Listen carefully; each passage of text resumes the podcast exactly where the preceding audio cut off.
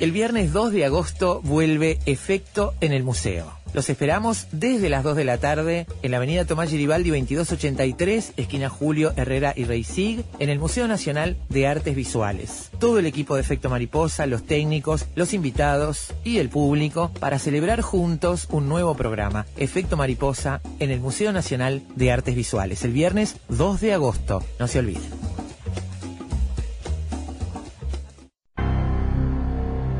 Somos Radio Uruguay 1050 AM en Montevideo y la red de repetidoras en todo el país. RNU Radios Públicas.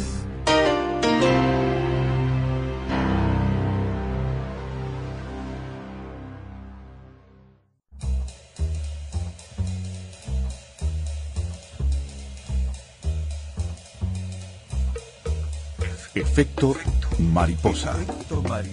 Pequeñas desviaciones en el aire de la radio.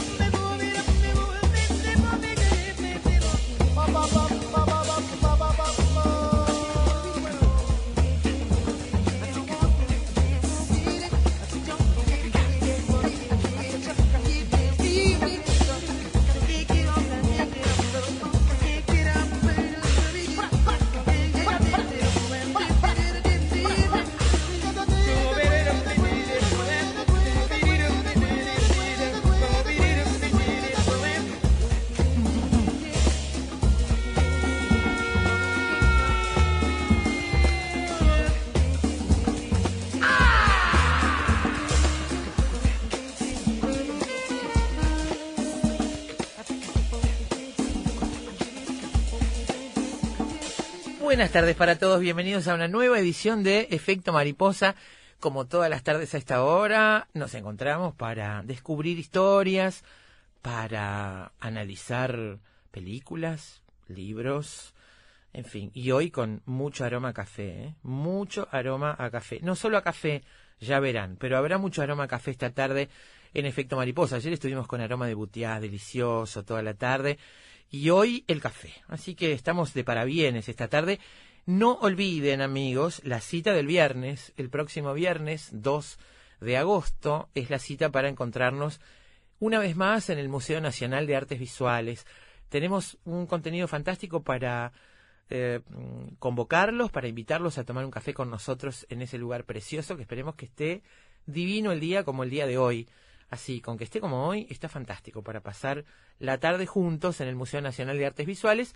Esta cosa que hacemos todos los meses, el primer viernes de cada mes, que ya este, somos parte de esa casa y estamos muy contentos de serlo. Nos vamos a encontrar, por supuesto, como siempre, con el dueño de casa, Enrique Aguerre, para hacer un balance de lo que fue Picasso en Montevideo, pero además con muchas historias nuevas, artes plásticas, historias de lugares que no existen, o que sí, dependiendo de la imaginación de cada uno, música también para descubrir, música en vivo, como nos gusta hacer para esos encuentros con los oyentes de Efecto Mariposa.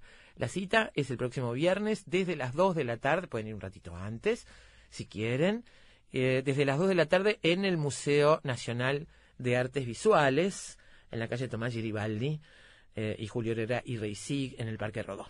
Todo pronto, Juan Steiner. Bueno, cuando usted quiera, arrancamos con esta máquina. Aflojate un poco, encende la radio, no preguntes nada y disponete a escuchar durante dos horas algo realmente diferente. Déjate llevar por el efecto mariposa.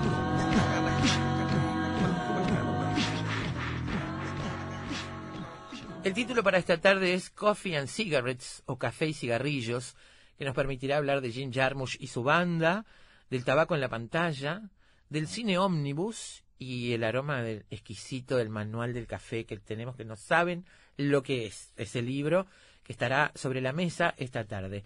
Coffee and Cigarettes es una película independiente del año 2003 dirigida por Jim Jarmusch y consiste en 11 historias cortas que parten de tomar café y fumar cigarrillos. Esto es lo que tienen en común, además del tratamiento estético blanco y negro muy personal y muy particular de Jarmusch en esta película.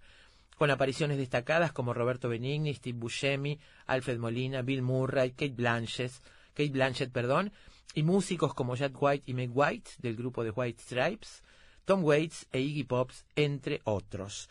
Este será el punto de partida en la tarde. Lo primero que vamos a hacer es hablar sobre la película y sobre este particular director, Jim Jarmusch, que todos amamos mucho aquí, en diálogo con Enrique Buquiquio, realizador, crítico de cine, director de la Escuela de Cine de Cinemateca y responsable de cartelera.com.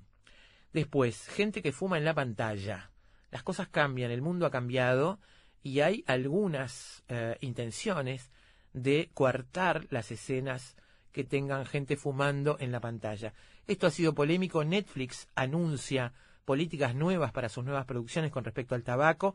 Vamos a repasar un poco esta idea, a, comentar las distintas eh, opiniones que hay sobre el tema, porque en definitiva se trata de arte. Y bueno, por ejemplo, una película como esta no existiría si eh, se tuviera que regir por las normas que hoy parecen ser las que cobran fuerza. Gente que fuma en la pantalla, Netflix y el tabaco. Luego, la categoría de cine ómnibus. Entra esta película en esa categoría. Son películas de antología, películas que están formadas por historias breves o episodios, habitualmente unidos por un tema común o una narración enmarcada. Vamos a repasar con música algunos ejemplos notorios de el cine ómnibus. Y después, Manual del Café, un libro fantástico que se presenta en Montevideo por estas horas. Eh, lo vamos a repasar en entrevista con Nicolás Artusi, periodista y sommelier de café. En radio conduce los programas Su Atención, por favor y Branch en Metro 95.1. En prensa gráfica escribe todas las semanas la corresponsalía cultural de la Nación Revista y todos los meses sus recuerdos viajeros en Brando, entre otras publicaciones. En televisión trabajó en MTV, en Discovery, en el canal de la ciudad y la televisión pública en Argentina.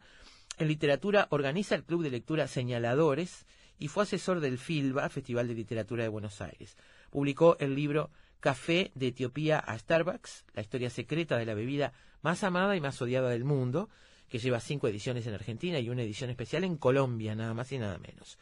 Desde donde se editó para Centroamérica y el Caribe, cuatro comidas, breve historia universal del desayuno, el almuerzo, la merienda y la cena, y este manual del café, guía definitiva para comprar, preparar y tomar. Eh, estos libros todos están editados por Planeta y están disponibles. Manual del Café se presenta a las 18.30 en el Mercado Ferrando, en la calle Chaná. Chaná 2120. Se presenta esta tarde a las seis y media de la tarde. Fue distinguido el autor como personalidad destacada de la cultura de la ciudad de Buenos Aires. Fue editor del suplemento Sí del diario Clarín y BJ de MTV para toda Latinoamérica. Será un placer recibirlo. Está viajando en este momento, llegando a Montevideo en este momento. Así que Nicolás Artusi estará esta tarde con nosotros. Y para el final, alguna noticia sobre los cigarrillos electrónicos como sustitutos para el fumador.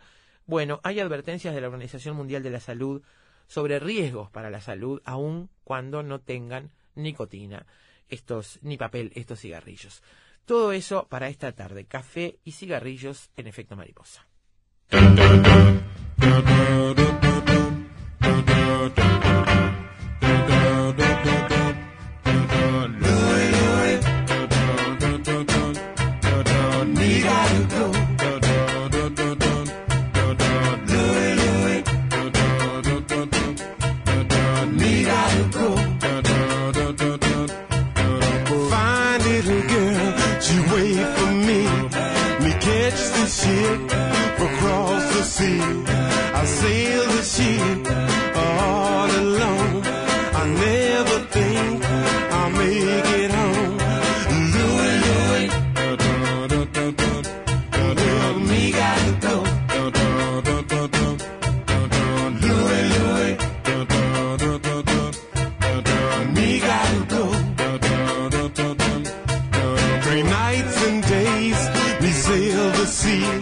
Me think of girl who constantly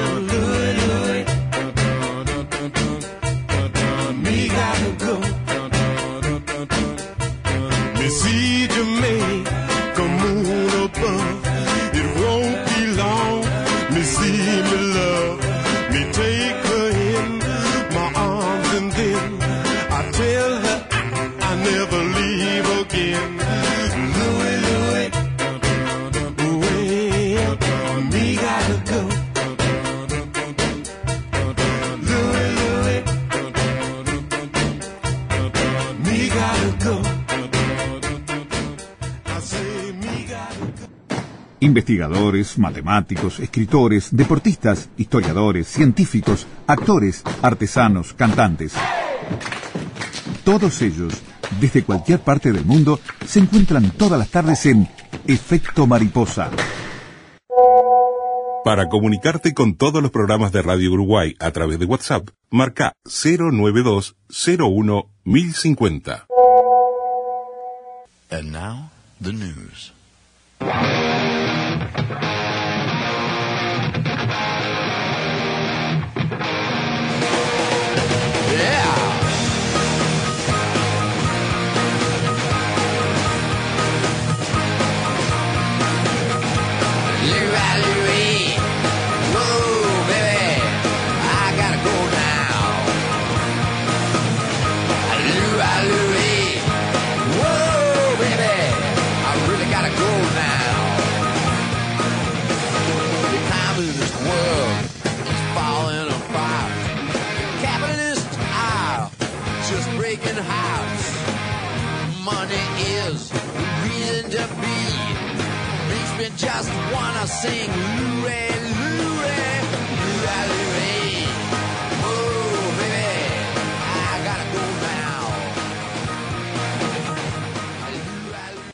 La primera vez que vi una película de Jarmusch fue hace muchos años en Cinemateca y era bajo el peso de la ley, me acuerdo, tengo muy presente ese recuerdo. Eh, hoy con mucho más cine visto puedo clasificar quizás esa película. En aquel momento para mí fue un descubrimiento, fue una cosa inclasificable, diferente a todo lo que había visto y me enseñó que el cine era mucho más amplio de lo que yo creía. Las posibilidades cinematográficas eran mucho más amplias de las que yo creía. Jim Jarmusch es el invitado de hoy a la mesa de efecto mariposa con el pretexto de Coffee and Cigarettes, Café y Cigarrillos, que es esta película del año 2003, como les decíamos, dirigida por Jarmusch, que tiene 11 historias cortas que muestran cómo la gente toma café, fuma cigarrillos y conversa, aparentemente de cosas sin importancia.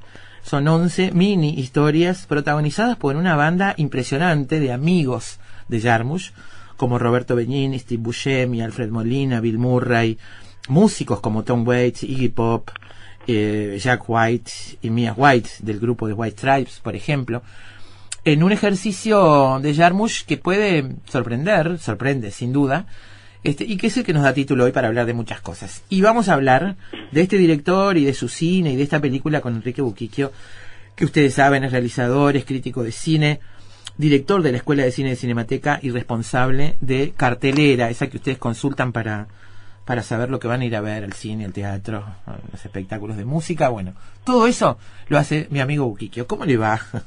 ¿Qué tal? ¿Cómo andan? Muy bien, precioso, linda tarde hoy, ¿eh? Linda Totalmente. tarde, linda tarde para sentarse a conversar con un café sin cigarrillos porque ya no se puede, No, no salvo, se puede, no. salvo en la época linda del año que uno puede fumar afuera y hasta ahora no sabemos lo que va a pasar en el futuro Sí, porque exactamente.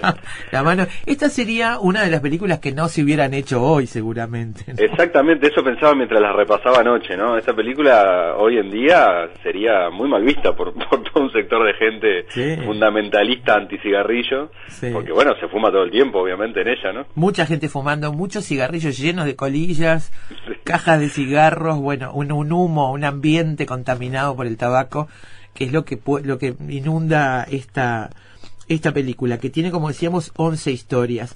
Eh, eh, Enrique, ¿qué, ¿qué dirías de esta película en particular en el marco del cine de Jarmusch?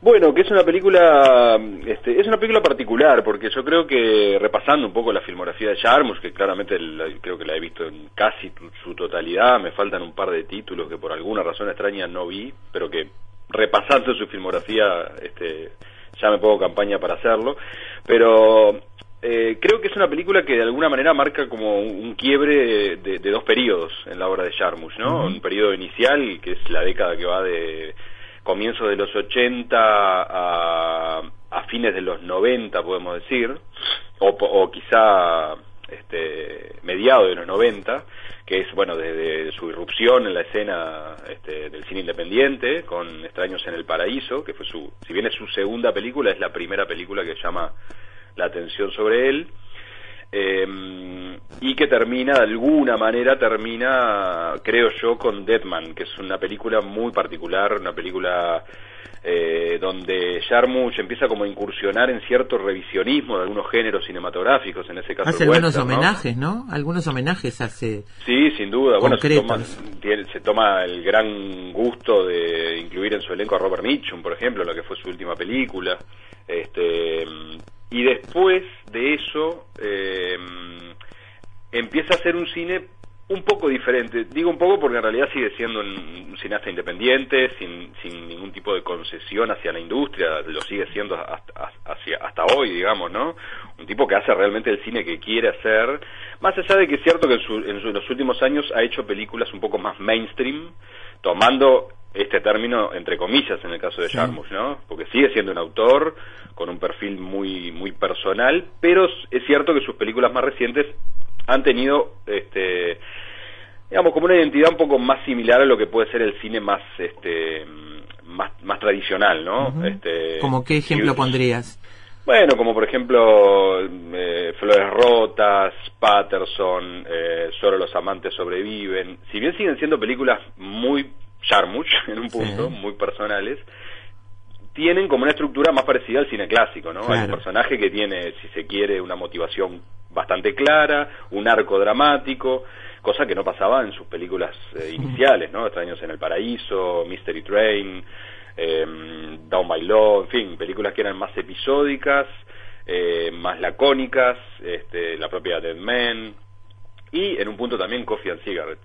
Sí. Este, que bueno, volviendo un poco a tu pregunta, yo creo que divide aguas en ese sentido, ¿no? Es una película que viene, además es la primera película que hace después del 11 de septiembre, un periodo que fue muy complicado para él, un tipo que si bien no es neoyorquino, este, tiene una relación de, de- de mucho amor con Nueva York y, y el, el, digamos, el atentado del 11 de septiembre, este, repasando entrevistas y, y algunas notas sobre él, este, lo, lo dejó lo dejó en una especie de, de crisis creativa en la que no supo muy bien qué hacer después de eso, ¿no? Que Ujú. algo- es algo que le pasó a muchos artistas. Sí.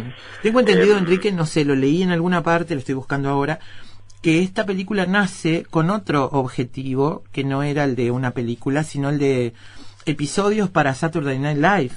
Bueno, lo que sucede es que esta película tiene tres episodios, que de hecho son los tres primeros episodios, Sí. que ya habían sido filmados previamente. Eh, o sea, él filma nuevos episodios, pero le agrega tres cortometrajes, podemos llamarlos así, eh, que eran como una especie de sketches. El primero de ellos, que es Strange to Meet You, es un cortometraje que filmó, una especie de sketch, podemos decir, que filmó para hacer una Night Live, exactamente, en el año 86, o sea, muy inicial en su carrera, que es el que protagoniza a Roberto Benigni.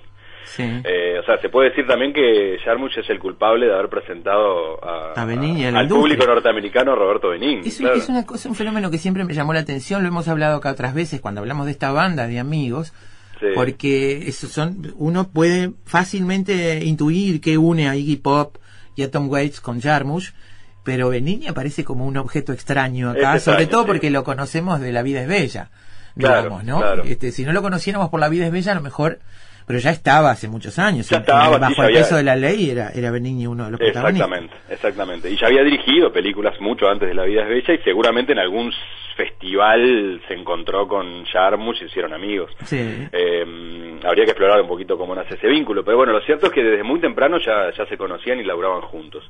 Y hay otros dos episodios, los otros, el segundo y el tercero, que es Twins, Gemelos, y Somewhere in California, que es para mí uno de los mejores, el que protagonizan Iggy Pop y, y Tom Waits, que también las había filmado previamente, en el 89 y en el 93 respectivamente. ¿no? Entonces lo que hace es empezar esta película con esos tres cortometrajes previos que tenían como elemento común una mesa de bar, café y cigarrillos, y dos o tres personajes que hablaban de cosas eh, Muy banales. absurdas, banales, etcétera. Sí, muy una- superficiales, ¿no? Casi como una excusa para juntar a dos personajes y ver qué sucede, ¿no? Que es lo que, Sí.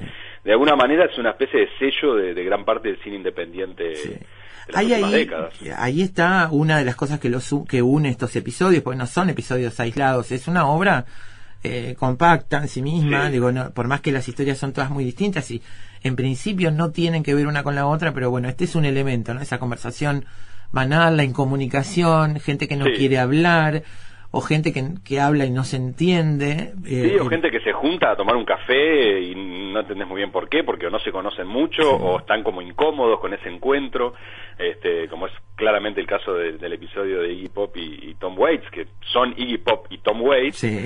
pero claramente no son amigos, hay como una incomodidad ahí en ese Ah, encuentro sí. un poco forzado, y ni que hablar el otro que para mí es uno de los mejores, que es uno de los finales, que es el que se llama... Eh, Primos con signo de interrogación, que es eh, buenísimo, en el que Alfred Molina, que es actor muy conocido, ha colaborado con Paul Thomas Anderson, entre otros, eh, cita a un café a Steve Coogan, que es otro actor y comediante británico.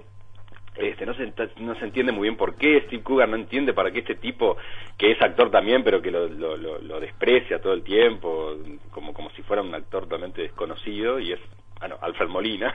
Sí. Y resulta que Alfred Molina ha descubierto eh, en su árbol genealógico que ambos son primos. Entonces, nada, este, una cosa muy extraña que, que está muy muy graciosa de ver. A mí me, gusta mucho el episodio de Blanchett porque ella está fantástica. Bueno, claro. Y claro, es un sí, está episodio distinto, me parece, este, formalmente a los demás, ¿no? Es distinto, no, no transcurre en una mesa de bar, este, no se fuma, de hecho hasta el final en que una, uno de los dos personajes que interpreta la propia Kate Blanchett pretende prender un cigarrillo en el lobby de un hotel y no le permiten. Y claro, es, un, es el único que es protagonizado por un sol- una sola actriz en este Sí, caso, podemos decir, sí. interpretando a dos personajes. En lo Y que no transcurre en un bar, aunque la propuesta estética es el otro gran hilo conductor de todo, ¿no? En la otra unidad lo da la propuesta estética, ese mantel a cuadros y esas tazas y la Sí, toma y cenital. y negro, cómo no. Exacto, y este, Sí. eso aparece todo el tiempo y creo recordar que en el episodio de Blanchett, que ella hace esos dos papeles y esa pelea es fantástica, y este, hay algunas pinceladas, algunos guiños a lo que los otros son formalmente. No recuerdo muy bien si los cuadros aparecen, los cuadros del mantel aparecen en otros lados o algo así. Eh, Este- Creo que, no, no puedo Ujú. asegurarlo del todo, pero creo que el, el piso del lobby Sí. del hotel es una especie de damero, De damero, puede, ser, sí. puede ser por ahí. Y hay un contraste permanente en toda la película que ahí este, se hace patente en los dos personajes que, que interpreta Blanchett, ¿no? Una, una rubia que es claramente ella, una, una actriz de cine famosa, una estrella, y su prima morocha, eh, que de alguna manera tiene como una especie de resentimiento ante la fama de su prima y la está todo el tiempo ninguneando, en fin. Este, es como muy, es muy gracioso. Toda la película es muy graciosa, son como sketches, algunos para mí funcionan mejor que otros, este, donde creo que lo más atractivo es claramente el, el juego absurdo que se establece entre, entre los personajes, ¿no? Este, y bueno, y eso, es para mí una película este, que tiene como muchos puntos en común con la obra inicial de Jarmusch, ¿no? Esta cosa de, del cine, que les llaman el cine mumblecore, que era como una tendencia dentro del cine independiente norteamericano, de personajes que hablan de banalidades. El término mumblecore tiene que ver con, con balbucear, con mascullar, este, y se puede decir que Jarmusch es como uno de los, de los padres de ese género. Este, pero después de Coffee and Cigarettes, él claramente empieza a hacer otra cosa, ¿no? Un cine, como decía, un poco más parecido a un cine mainstream, pero manteniendo como, como un perfil claramente muy personal, ¿no? Broken Flowers, de hecho, que es la siguiente. este, Flores para Rotas mí- es con, eh, ¿cómo se llama el actor ahí? Mi, mi Con Bill? Murray. Bill Murray. que es una preciosa película, una hermosa película, una especie de road movie, donde también empieza a jugar con, con, con, con algunos elementos que se repiten a lo largo de la película, que es algo frecuente en la obra de Jarmusch, este, esas, eh, el color rosado que aparece en todos los encuentros que él tiene con, con estas mujeres en busca de la madre de un hijo que supuestamente ti- tiene, este, En fin, y después lo que decía, un poco también este, eh, jugar con géneros cinematográficos, que es otra otra tendencia frecuente en la obra de Jarmusch, ¿no? Este, el cine de vampiros en Solo los amantes sobreviven, el coqueteo permanente con la música, es un, es un tipo que, que, que ad- que adora la música, es músico él Sí, mismo, ¿no? sí, sí, Las bandas sonoras de sus películas son regocijo en sí mismo. Al- hasta llegar a, a su película 2019, que las, yo la estoy esperando con ansias, ¿no? Que es Los muertos no mueren, que es ni más ni menos que una comedia zombie a la Jarmusch, digamos. ¿Qué, se puede esperar de eso? O sea, Cualquier película- cosa. Una Eh, película de un pequeño pueblo con un elenco, como siempre, de amigos, donde están Bill Murray, Adam Driver, eh, Steve Buscemi, Tilda Swinton, todos actores con- y actrices con los que ha trabajado. Sí, eso se me parece que se respira en su cine, ¿no? Este, esa cosa de, de, banda de amigos, de, Sí. de camaradería, de gente que se conoce, este, que, que se embarca en esos proyectos, porque tú decías, es un cineasta independiente, un cineasta independiente que ha logrado películas de gran porte en lo que tiene que ver con el elenco, con la producción, este, digamos, Sin duda, es, es- sin es duda. casi el último de los independientes que, que anda en un circuito. Claro, no son las películas que uno ve en los cines de estreno este, los sábados de noche, digamos. Claro, no, sí, no son, no no son aparecen películas, allí. Sí, no son películas comerciales distribuidas por las majors. Este, bueno, más o menos, porque en realidad su, su última película es distribuida por Focus Features, que es una unidad de Universal Pictures. ¿Cuál es la última? Los muertos no mueren. Ah, los muertos no esta, mueren. Los que- muertos no mueren. Que tuvo su estreno en el Festival de Cannes pasado y no sé si va a tener estreno acá, pero es muy probable que lo tenga. Ah, pero la, que se, la última que se vio acá fue Patterson. Patterson, sí, es una delicia de película, realmente. hermosa película, hermosa película. Es sí. una bellísima película, muy Una recomendable. Este, y que, que tiene esa, ese sello, me parece, ¿no? De, Totalmente. de, de todas estas, estas cosas que le importan a este hombre. Mira, tengo acá un, una- un artículo firmado por Andrés Olascuaga en la revista Gato Pardo, que es de enero de este año y celebraba el cumpleaños de Jarmusch, recorriendo algunas de sus mejores películas. Y arranca diciendo, no importa dónde entre Jim Jarmusch, siempre es la persona más cool del lugar. Cabello blanco muy cuidadosamente despeinado, lentes oscuros, chaqueta de mezclilla, o sea de jean, y un caminar recto que impone en cualquier lugar, ya sea un set, una alfombra roja o el cine local al que su madre, una crítica de cine de Akron en Ohio, lo llevaba durante su infancia y que lo hizo enamorarse completamente del cine. Sin embargo, Jarmusch, nacido el 22 de enero de 1953, no es solo la potente imagen que proyecta ante las personas, es uno de los cineastas independientes más importantes de Estados Unidos y también uno de los más interesantes, dice Lascuaga. Este, me, me gustaba esta, este retrato de Jarmusch Totalmente, totalmente. que navega entre la dirección de cine y una vida que él parece dedicarle, bueno, a, a cosas muy diversas, ¿no? La música, sus amigos, este, otras ramas del arte, tipo, Sí. este, Sí, muy polifacético, ¿no? Sí, fue un, fue un joven que antes de dedicarse al cine eh, coqueteó con la poesía, con la música, con la literatura. Este, Sí, muy lector de Burroughs y Kerouac, lo cual cuadra perfecto con esta cabeza, ¿no? sí, cómo no, cómo no. Eh, Pasó bueno, en su último año de, de la Columbia University, se fue a París, donde vivió 10 meses y allí pasaba días y tardes enteras en la Cinemateca Francesa, donde vio un montón de cine que sin duda lo, lo influencia hasta el día de hoy, ¿no? Cine europeo, la Nouvelle Vague, cosas que en Estados Unidos eh, no, no, no había visto, pero sobre lo que sí había leído mucho. Y él siempre dice que, que bueno que, que en esos meses en la Cinemateca Francesa pudo ver incluso mucho cine norteamericano que no había visto en Estados Unidos Sí. cine clase B, cine independiente, eh, que bueno que lo que lo conformaron, que lo conformó en el cineasta que, que es, sin duda. Sí, trabajó como asistente de Nicolas Ray, como decía, Es verdad. este colaborador de Wim Wenders también bueno en fin eh, un hombre que, que mamó el cine desde muy chico Sí. este y con una con un interés me parece en los personajes desde ese lugar no los seres humanos como somos en la calle en la casa todos los días no Totalmente, totalmente.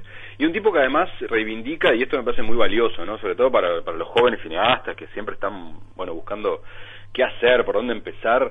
Él tiene como una este, gran reivindicación del, del, del, del, del- del robo descarado, él le llama robo, así literalmente, a, bueno, lo que tiene que ver con, con tomar influencias, ¿no? Que le sirvan a uno y que hablen, que le hablen directamente a uno, este al alma de uno, es decir, no robar por robar para parecerse a fulanito o menganito, sino tomar prestado o robar directamente, como él dice, de los maestros y de los, eh, de los grandes cineastas que nos gustan, aquello que nos habla directamente a nosotros.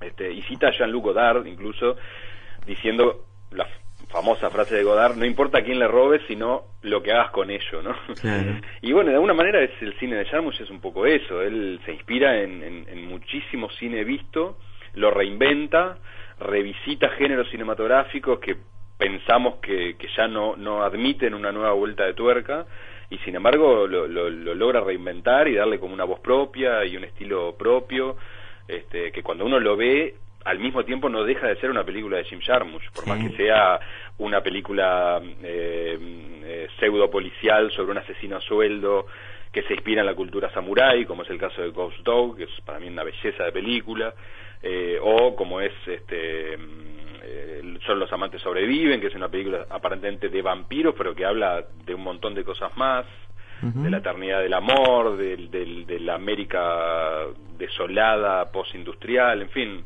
es eso, para mí un gran reciclador que logra, este, como los grandes cineastas, este, darle un sello propio a todo lo que hace. ¿Mencionamos Una Noche en la Tierra? No la mencionamos. No la mencionamos, ¿no? Que, que es otra. También en preciosa película, ¿no? episodios, sí. que sí, es- tiene que ver también con esa primera etapa en la que de la que bebe mucho para mí Coffee and Cigarettes, una película también en episodios donde también este empieza a trabajar con este, con esta banda de amigos, ¿no?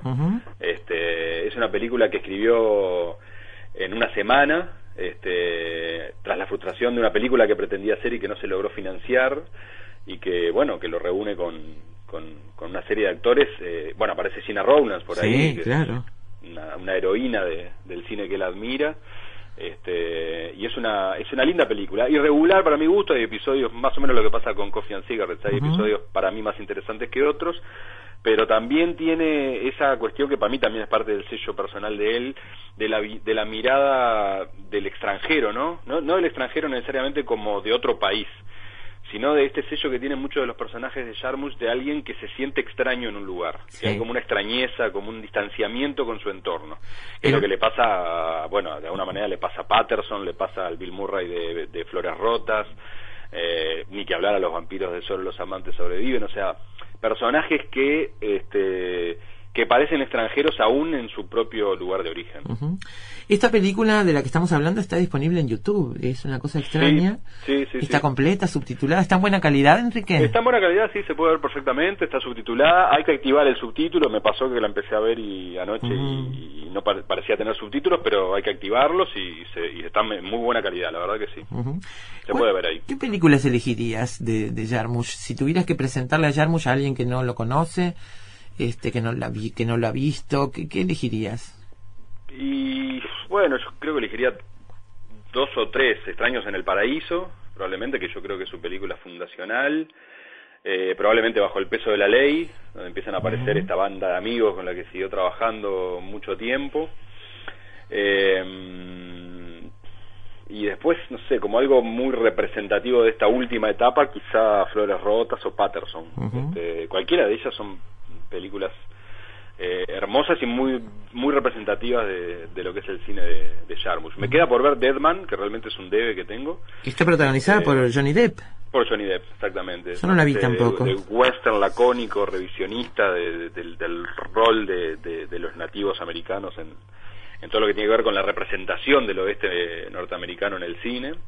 Este, Yo no la vi tampoco, pero tiene unos atractivos importantes. Bueno, primero Jarmusch, ¿no? Pero está Billy Bob Thornton, por ejemplo, este, en esa película, Sí. y está Iggy Pop también, este, que son figuras de peso, me parece, para, para el cine, para un tipo de cine como este, ¿no? Totalmente. Tiene banda sonora de Neil Young, que es otro otro gran amigo de él, con el que ha hecho películas documentales musicales.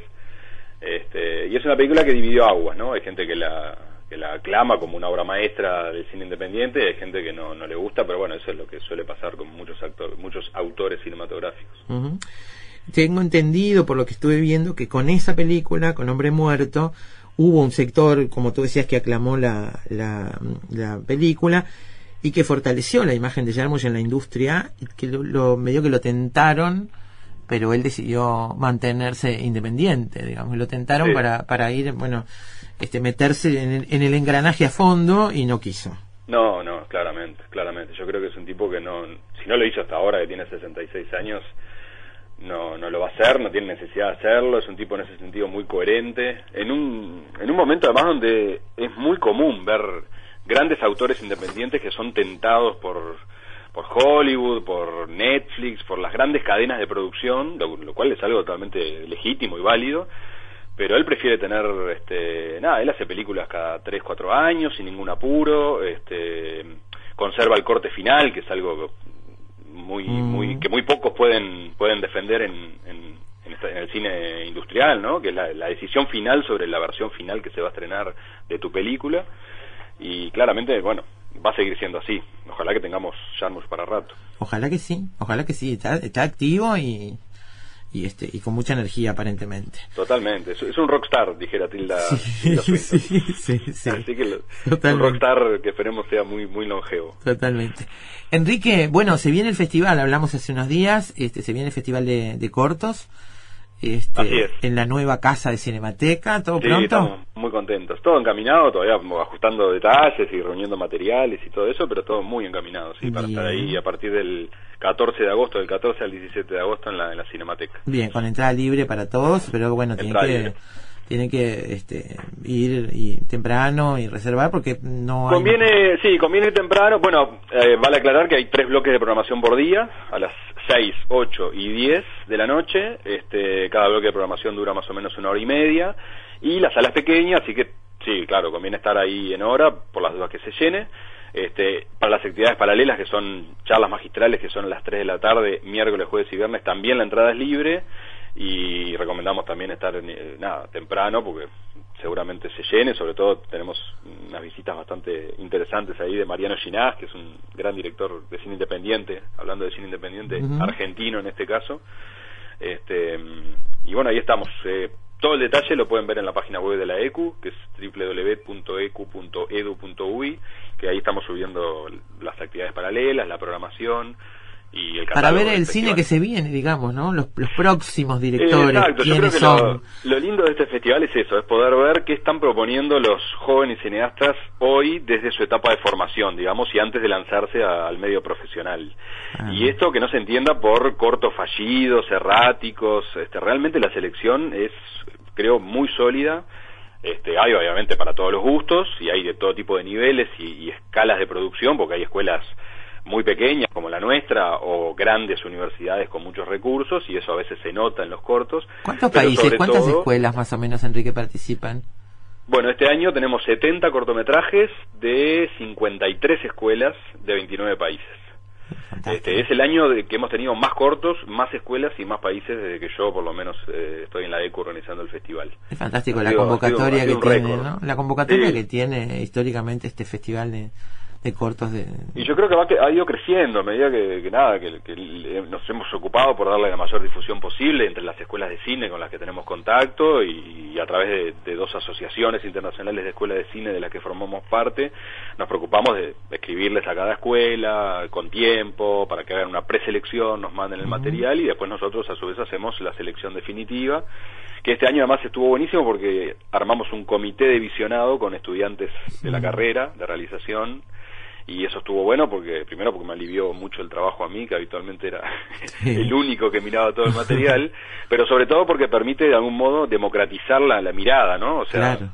Eh, ampliar un poco el espectro y, y la, y la- y la- y la mirada sobre el material que recibimos para hacer una selección un poco más democrática y más representativa de los intereses también de los estudiantes de cine y no solo de, quienes hacemos el festival desde la escuela. Enrique, ¿y la escuela en esta etapa del año tiene convocatorias para actividades diferentes? para O ingresar ya no, porque bueno, ya está el año Para muy ingresar, a la para ingresar a la carrera no, sí, bueno, abrimos las inscripciones para el año que viene a partir de agosto, este, y para los diplomados, que, este año inauguramos una serie de diplomados, incluyendo uno de actuación para cine y televisión. Sí tenemos abiertas inscripciones para cursos y talleres extracurriculares que son de corta duración, que están arrancando algunos ahora en julio, otros en agosto, otros más adelante, y hay de todo, hay de crítica cinematográfica con Agustina Acevedo Canopa, hay de guion inicial, hay de cine inicial, hay uno de marco legal del audiovisual con Daniela Menoni, que es una doctora especializada en derecho audiovisual. En fin, hay, hay para todos los gustos. Este, en la página web de la ECU está toda la información también. Perfecto. Enrique, muchísimas gracias. Te mandamos un abrazo acá desde Efecto, ¿eh? Otro para ustedes, un gusto como siempre charlar con ustedes. Enrique Buquillo, amigo, Jim Jarmusch, Coffee and Cigarettes. Siempre sabremos cómo empieza, pero nunca cómo termina. Sorprendete con nosotros. Efecto mariposa.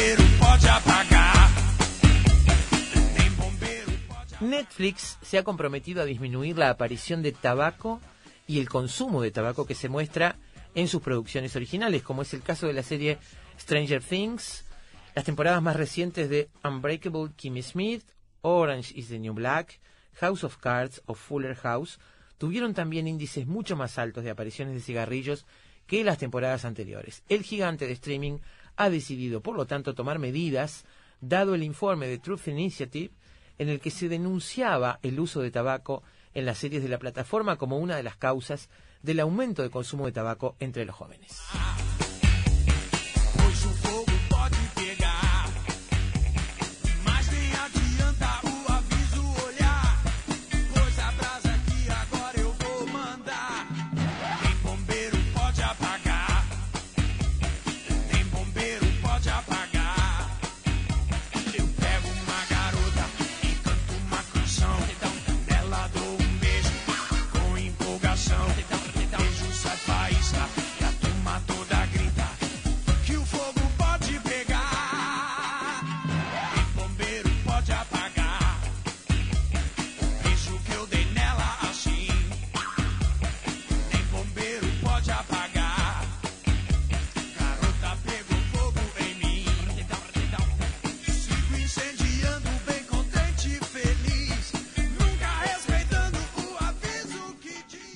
Bueno, hace, hace unos días la plataforma Netflix ha decidido que a partir de este año todo aquel contenido original, bien las series o películas con calificaciones para menores de 14 años o inferiores, no tendrán espacio para el tabaco. Sin embargo, se harán excepciones por exactitud histórica u objetiva. Y acá es donde uno empieza a preguntarse, ¿no? ¿De qué depende esa exactitud histórica u objetiva? Si uno piensa en series como Mad Men, por ejemplo, en ese universo de la publicidad de los años 50-60, es impensable que no aparezcan, como aparecieron en la serie, todos no solo fumando cigarrillos, sino bebiendo whisky, cosa que a nadie parece importarle, ¿no? Que tomen whisky como quien toma agua en cualquier momento de una, de una filmación. No es que yo defienda el tabaco ni defienda el hecho de fumar, pero sí la libertad creativa. Eh, se harán excepciones, como decíamos, por exactitud histórica u objetiva. A las series y películas que pertenecen a espectadores de mayor edad se les asignará más espacio de maniobra. Según Netflix, no se podrá fumar ni fumar cigarrillos electrónicos a menos que sea esencial para la visión creativa del artista o porque sea definitoria del personaje. A mí me parece que cuando se entra en estas, eh, digamos, en estas zonas de penumbra, es muy difícil atribuirle a alguien qué es lo que se justifica por una mm, razón creativa, atribuírselo a alguien que no sea el propio artista, digamos, me parece. Es cierto que eh, durante muchos años el cine nos trasladó la acción de fumar asociada a la elegancia, a la seducción, es decir, naturalizada y más que naturalizada, y que eso también modela conductas, pero en definitiva, modela o permite o, o santifica ciertas conductas, pero en definitiva, lo que estaba haciendo el cine era ni más ni menos que reflejar lo que sucedía en la realidad, la realidad que tenemos hoy, no solo en Uruguay, pero pensemos en nuestro país, es bien diferente, no está bien visto fumar, quien fuma es prácticamente un paria, corrido de todos los sitios, mirado por encima del hombro, los niños vienen de la escuela increpando, interpelando a los adultos, y esa es la mayor herramienta para los cambios de conducta, sin lugar a dudas. Este, y entonces, paulatinamente, seguramente el cine va a dejar de reflejar o, va a reflejar esta realidad. Me parece que no hay más misterio que ese. Eh, la industria del cine ha utilizado las grandes leyendas de Hollywood para dar una imagen elegante de los cigarrillos. Las grandes firmas como Paramount o, Bar- o Warner firmaron algunos acuerdos con las tabacaleras con objeto de impulsar la aceptación social del tabaco. Y allí las nubes de humo fueron el ingrediente justo para que los actores consiguieran dotar del carisma necesario a sus personajes, dice Sonia Baez en una nota en Voz Populi. Y recorre este artículo de Sonia Baez eh, algunos ejemplos. Por ejemplo, dispuesta a emprender una nueva vida, Bette Davis se aventura en un crucero por América del Sur en La extraña pasajera, una de mis películas imprescindibles de Bette Davis. En este viaje conoce a un interesante arquitecto interpretado por Paul Henry, junto a quien protagoniza una de las escenas más sexys del cine, mientras que él se apresura a encender los cigarrillos de dos en dos para fumarlos en su compañía. Después, Bogart, Humphrey Bogart, necesita muy poco para vivir, una habitación en la que dormir, tabaco para fumar, bebida, y con toda seguridad una mujer como Lorin Bacall. Pocas damas, dice Sonia Baez, han conseguido imitar el gesto malévolo pero sexy de la actriz en tener y no tener. Bogart le enseñó a fumar y ella se convirtió en una mujer pegada a un cigarrillo. A Clint Eastwood lo hemos visto defendiendo la imagen del vaquero taciturno con mirada taladradora y rictus serio. Era la época de los tipos duros y él por entonces fumaba, eh, fumaba puros o masticaba tabaco, pero también fumó camel en los puentes de Madison mientras hacía fotos o enamoraba a Meryl Streep. John Wayne fumaba, mataba indios, conquistaba corazones. Fue el hombre tranquilo que más veces encendió un cigarrillo para después dejarlos sin fumar. James Dean nos acercó la imagen de un joven tímido en conflicto con su padre, mientras puso de moda su particular imagen de fumador sexy en Rebelde sin causa. Orson Welles tampoco se resistió a la adicción de la nicotina y llenó la pantalla de humo y niebla en Ciudadano Kane. Marlon Brando, con aspecto sucio y descuidado, también puso a prueba sus pulmones en un tranvía llamado Deseo. Y hasta en el mundo de la comedia, Cantinflas y Groucho Marx se dejaron ver con un pipote entre los labios. Bogart fue el actor que mejor fumaba, el feo que siempre fue guapo. Para todos los gustos, lo tenemos con sombrero, con americana, con gabardina, pero siempre humeante.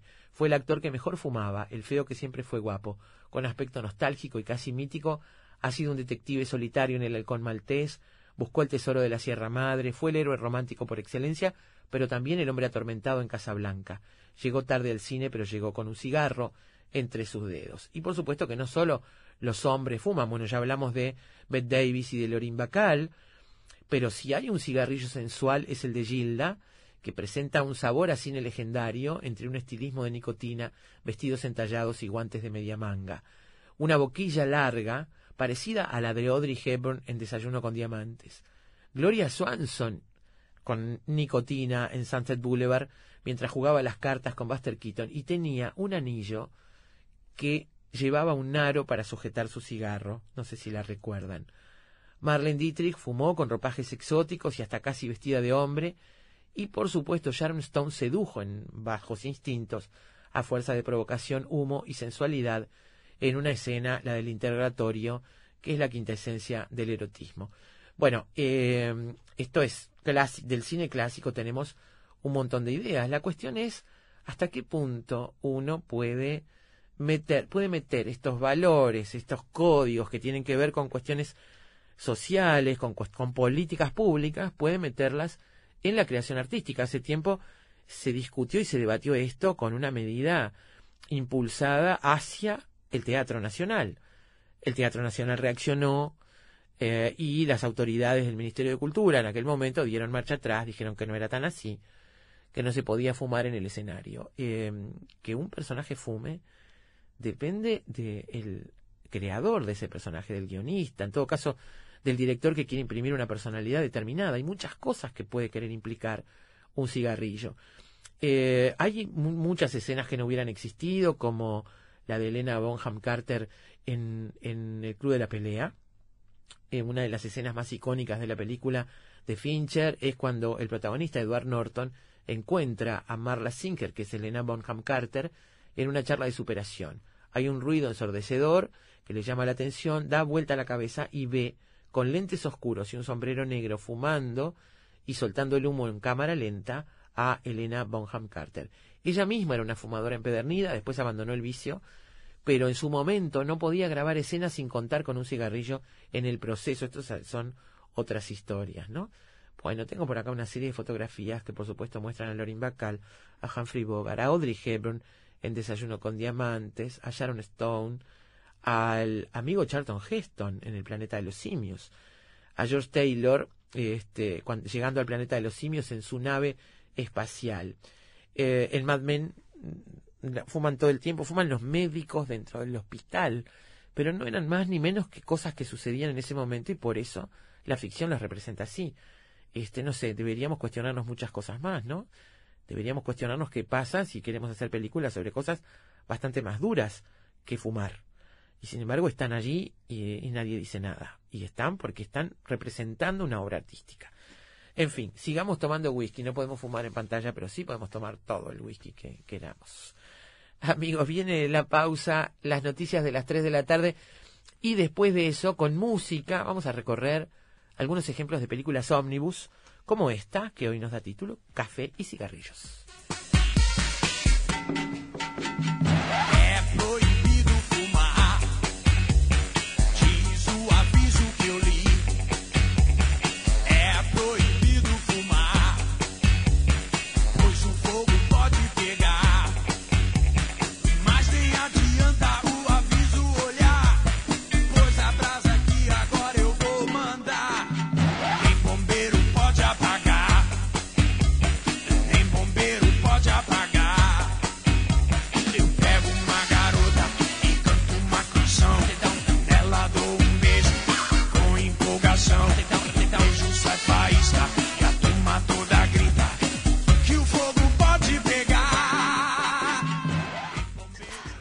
Batir las alas en cualquier parte del mundo provoca de este otro lado un fuerte sacudón en las tardes de la ciudad.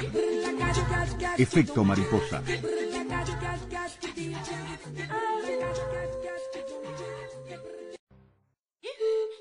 Volar es necesario. Todo lo demás no. Efecto mariposa.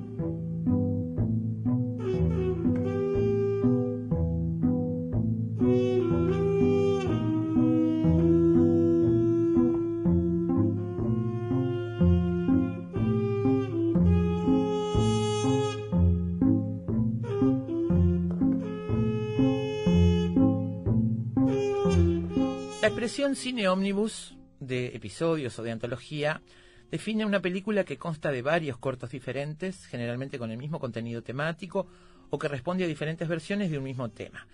Ese tipo de películas no tiene que ser confundido con el llamado cine de hiperlink, en el que varias historias individuales se entrelazan a lo largo de la película, generalmente convergiendo sus tramas en algún punto.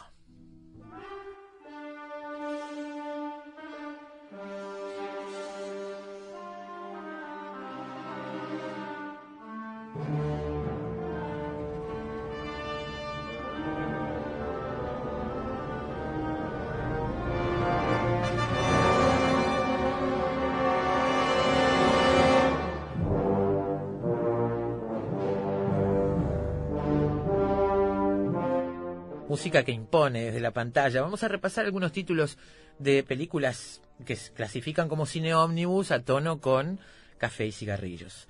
Intolerancia, una película muda, épica de 1916, dirigida por David Ward Griffith, considerado el creador del modelo estadounidense de representación cinematográfica o montaje invisible. La película explora el tema de la intolerancia por medio de cuatro historias localizadas en momentos diversos. La matanza de los hugonotes en Francia, la noche de San Bartolomé de 1572, la pasión y muerte de Jesucristo, una huelga de trabajadores contemporánea y la caída de Babilonia, de la, la Babilonia del rey Baltasar, en el año 539 a.C., ante el ataque de Ciro II el Grande, rey del imperio persa.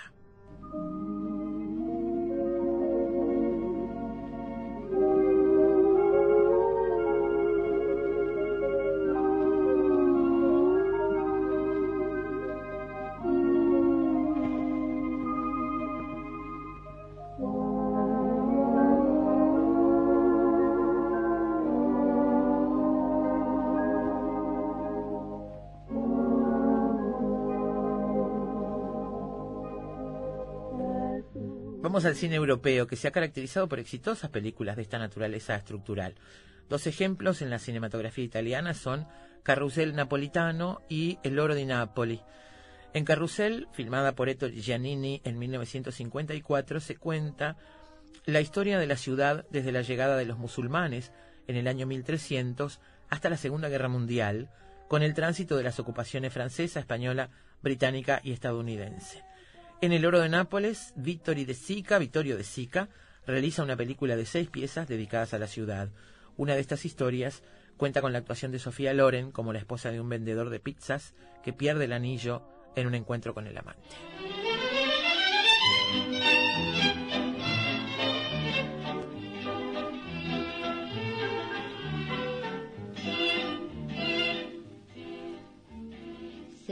L'amour qui mène à la ronde pour la danser main dans la main. La grisette, la femme du monde s'en vont par un même chemin. Honnête homme, canaille tendre, aristocrate ou bien soldat, quand l'amour vient vous surprendre, entrez en danse d'un même pas. Otra variante de este género, en cuanto a diferentes historias compartiendo un solo tema con un punto central de reflexión, la encontramos en La Ronda, dirigida en 1950 por el francés Mac Orfus. Esta ronda nos ofrece historias, no nos ofrece historias, sino cuadros descriptivos, más bien esbozos o apuntes de los arquetipos convencionales de las relaciones amorosas hombre-mujer. Una película de mucha belleza estética que reflexiona sobre cómo el ser humano llega a simplificar la composición de la sociedad y las relaciones humanas.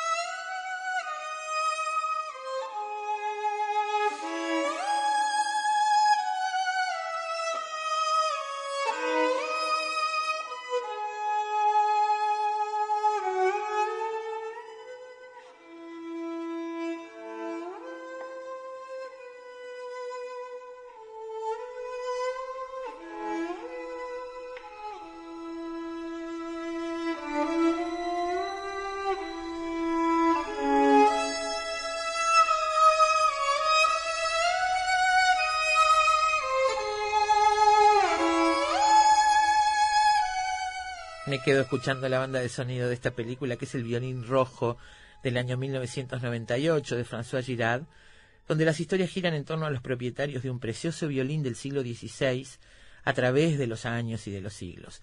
En un taller de la Italia del, 17, un maestro artesano crea su obra definitiva, un violín perfecto y barnizado en rojo para su hijo a punto de, de nacer.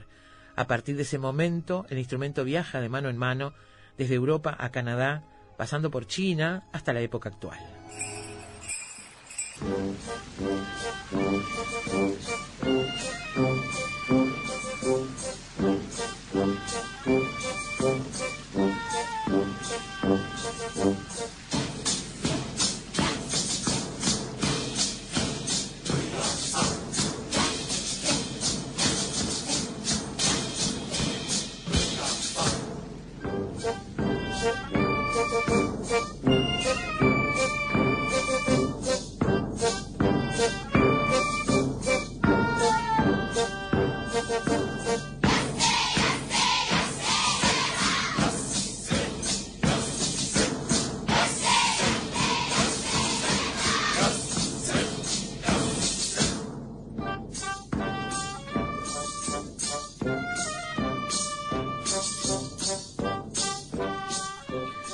Ejemplo podría ser Rashomon de Kurosawa o Sueños, como estamos escuchando ahora esta, este sonido que es de una de las escenas de la película Sueños, Funeral en el Pueblo. Con Toshiro Mifune, en este caso de Rashomon, como protagonista, la película, ambientada en el siglo XII, cuenta el crimen de un samurái a través de cuatro testimonios, el del asesino del samurái, de la esposa del samurái, del propio samurái, el que habla a través de una medium, y el de un leñador que fue testigo de ese hecho. Thank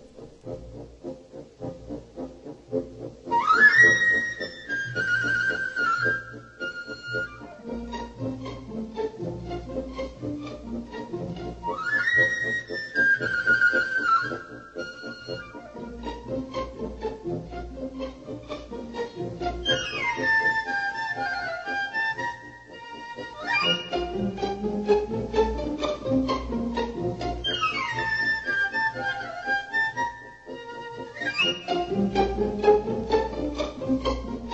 Esto que suena es parte de Fantasía.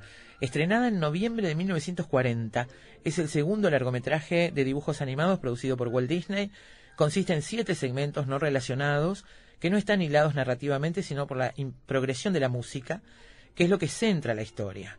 La tocata y fuga en re menor de Bach, la suite El Cascanueces de Tchaikovsky, la consagración de la primavera de Stravinsky, la sinfonía pastoral de Beethoven, la danza de las horas de Ponchielli, una noche en la árida montaña de Mugorsky y el Ave María de Schubert y El aprendiz de mago de Paul Dukas.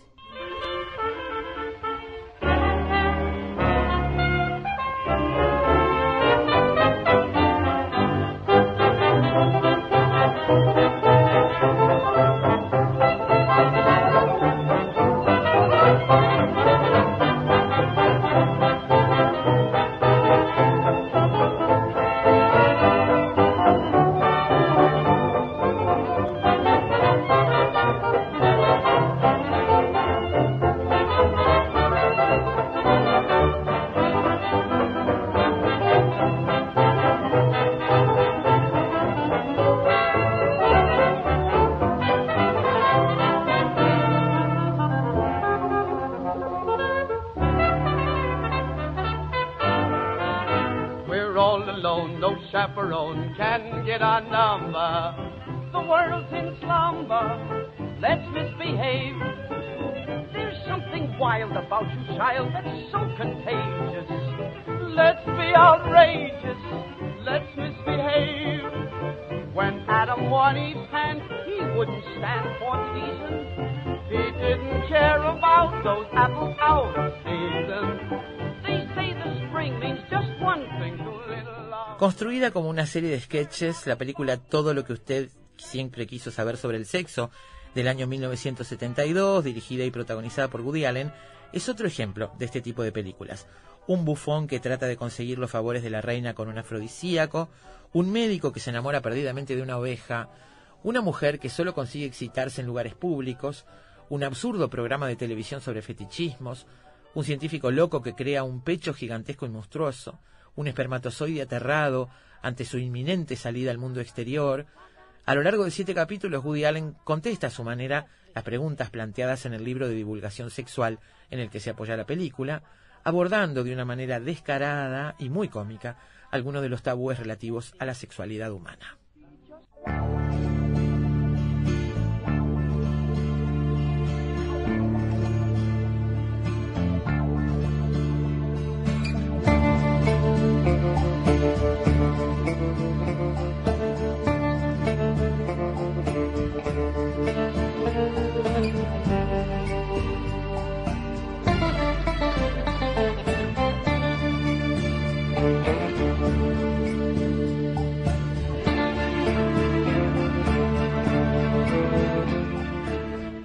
Relatos Salvajes, la película argentina de 2014, escrita y dirigida por Damián Cifrón, consta de seis episodios que alternan la intriga, la comedia y la violencia.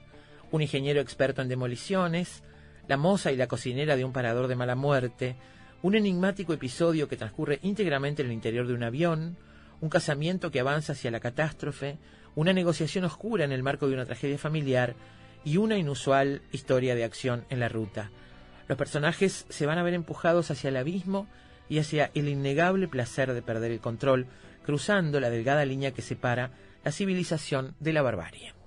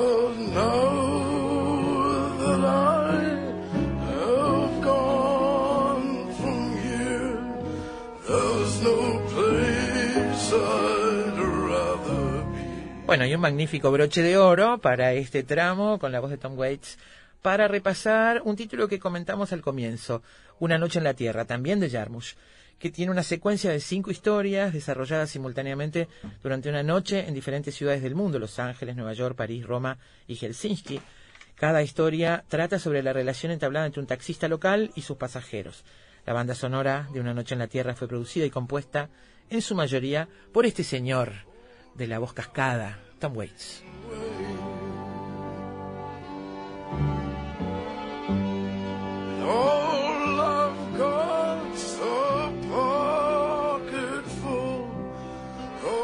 Bueno, estamos preparando todo para tomarnos un café como Dios manda, si pudiéramos.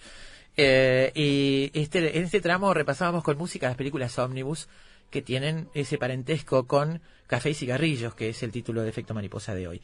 Las fuentes para este trabajo, Wikipedia y sobre todo la imagen rota, eh, Blogspot, el cine Omnibus, una nota de Sergio Giral en Film Affinity también y elcomercio.com.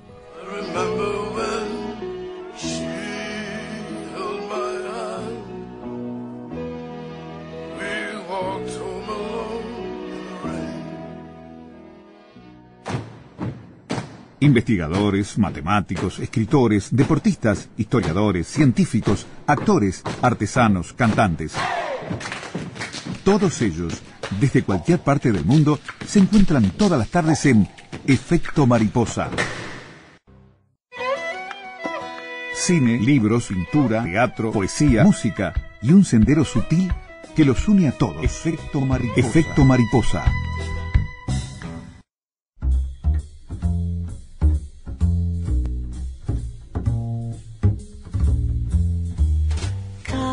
Time. My dreamy friend, it's coffee time. Let's listen to some jazz and rhyme and have a cup of coffee. Let me show a little coffee house I know where all the new bohemians go to have a cup of coffee. Greeting time. The music box is beating time. It's good old fashioned meeting time. So grab a chair and dig me there. Cause that's just the place that I'm at. Coffee time. My dreamy friend, it's coffee time. Let's sing this silly little rhyme and have a cup of coffee.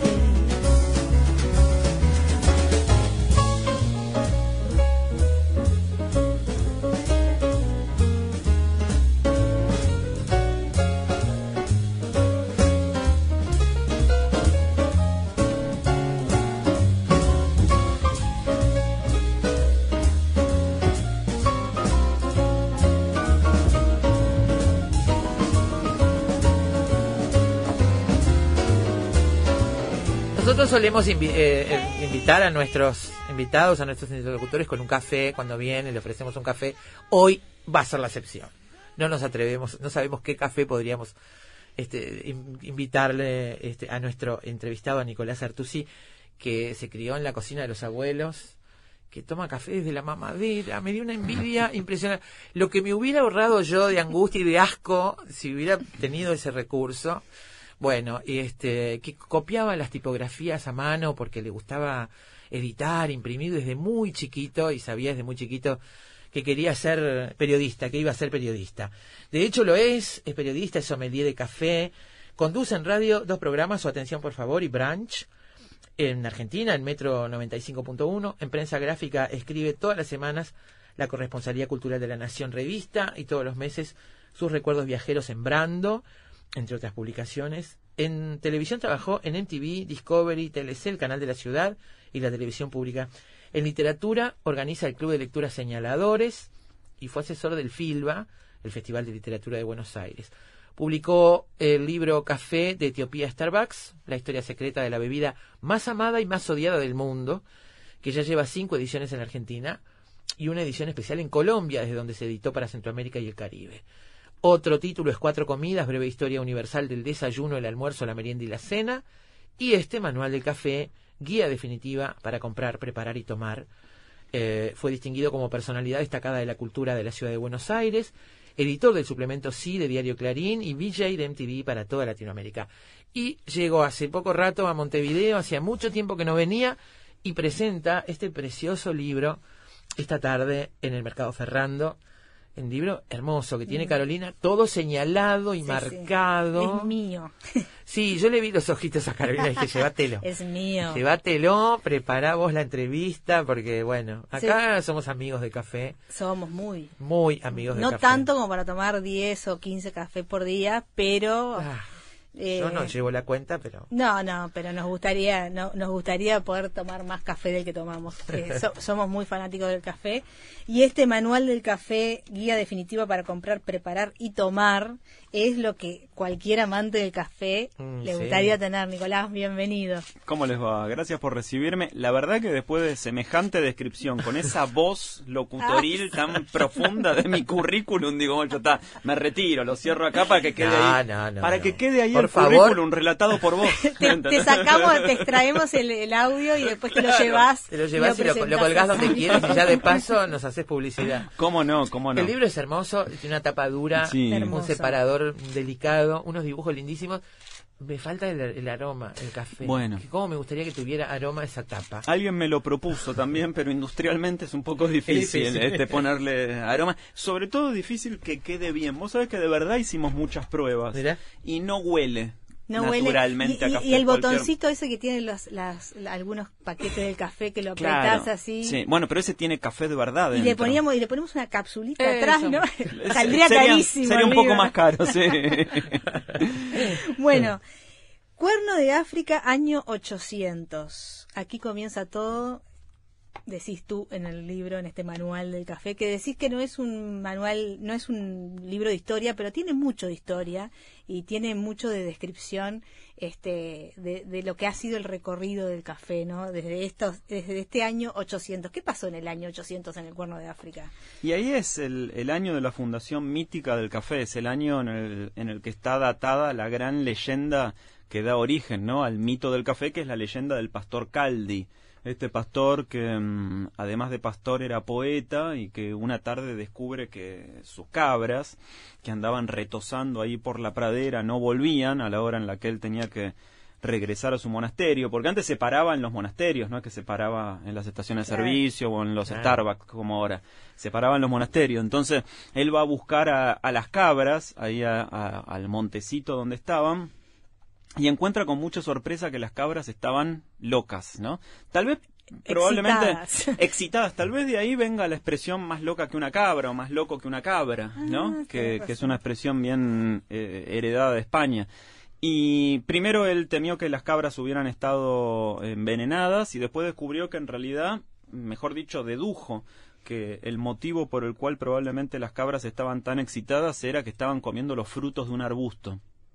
Al día siguiente, eh, cuando volvió a llevar a las cabras a, la misma zona, las cabras repitieron, ¿no? Las cabriolas, justamente, de la tarde anterior, fueron al mismo arbusto, comieron de los mismos frutos, volvieron a excitarse y a darse cornazos unas con otras y a, y a- y a no descansar, y él dijo, bueno, acá debe estar el secreto de todo. Y agarró uno de esos eh, frutos, similar a una, a una guinda o a una cereza, lo probó, le pareció insípido, le pareció que no tenía ningún gusto en especial, y aún así, con toda esa vocación por el descubrimiento que tienen los pioneros, lo llevó, juntó unos cuantos y lo llevó al monasterio, ¿no? Donde él, donde él paraba con los monjes. Y los monjes lo probaron, ese fruto, y pensaron lo mismo que él, que probablemente era lo que había excitado a las cabras, pero que no tenía ningún, ningún gusto, ningún aroma en especial, y lo desecharon, lo tiraron al fuego, y ahí se produjo el momento epifánico, supuestamente, que da origen a la leyenda del café. En el fuego se desprendió la, la pulpa de la semilla y la semilla empezó a tostarse y a transformarse en el grano de café tal como nosotros lo conocemos, que es la historia de un milagro, es una transformación milagrosa, ¿no? Porque es la, la certeza, la prueba de que la alquimia existe y está dada en la naturaleza. El grano de café se transforma de una semilla insípida que tiene la apariencia de una arveja disecada, sin aroma, sin gusto, y, y sometido al, al calor del tostado, bueno, se producen ahí adentro eh, decenas de transformaciones. Que además desprende algo que, que es este increíble para los distintos lugares del paladar, para el, para el aroma, para, para Claro. el olor, o sea, es completo, ¿no? Bueno, mira, vos sabés que pasa algo muy, muy, muy genial. El grano de café cuando se transforma, cuando se tuesta, eh, puede llegar hasta duplicar su volumen, pero a la vez reducir a la mitad su peso. O sea, literalmente se infla, se infla como el pochoclo. Exacto. De hecho, tiene un crepitar similar al del pochoclo, el momento del tostado. Y a la vez se producen en su interior una serie de transformaciones químicas que son muy impresionantes.